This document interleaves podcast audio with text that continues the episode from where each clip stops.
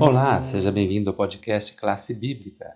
Olha aí, já chegamos na terça-feira e estamos iniciando o mês de dezembro. Hoje, 1 de dezembro, com o tema Especialistas no Erro. Hoje vamos comentar um pouco mais, seguindo esta temática da educação nas artes e nas ciências, falando um pouco do problema do envolvimento em certos temas que nos afastam de Deus, principalmente a arte, filosofia se não tomarmos cuidado, nos envolveremos com assuntos que não têm nada a ver em defender a palavra de Deus. E realmente há quem acha que devemos até nos afastar de certos, certas temáticas que mais nos afastam de Deus do que nos aproximam. O importante é que, se for para acrescentarmos, então devemos participar. Mas se for para simplesmente promover temas que não contribuirão, para mostrar Deus como Criador do mundo e Deus como nosso Salvador, então aí devemos tomar cuidado.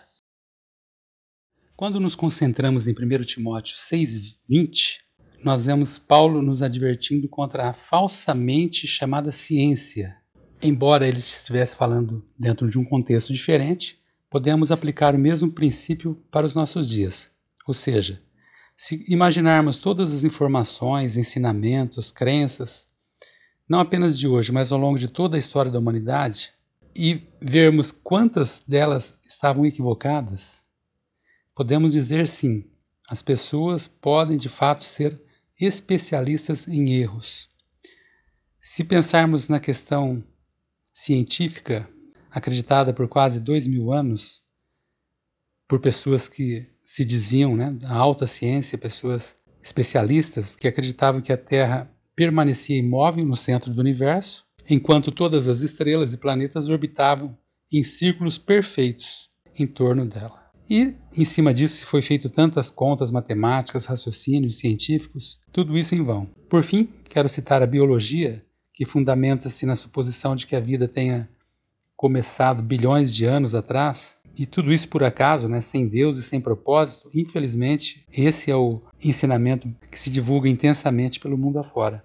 Quer dizer, uma quantidade incrível de literatura científica, complicada, detalhada, foi se ampliando e surgiu com base nesse ensino. Essa percepção deve influenciar a educação cristã, especialmente o ensino da ciência? Está aí, né? O cuidado que devemos ter com relação a esses ensinos dentro das nossas escolas, dentro das possibilidades que podemos conduzir nossos filhos para um caminho do assim diz o Senhor, né?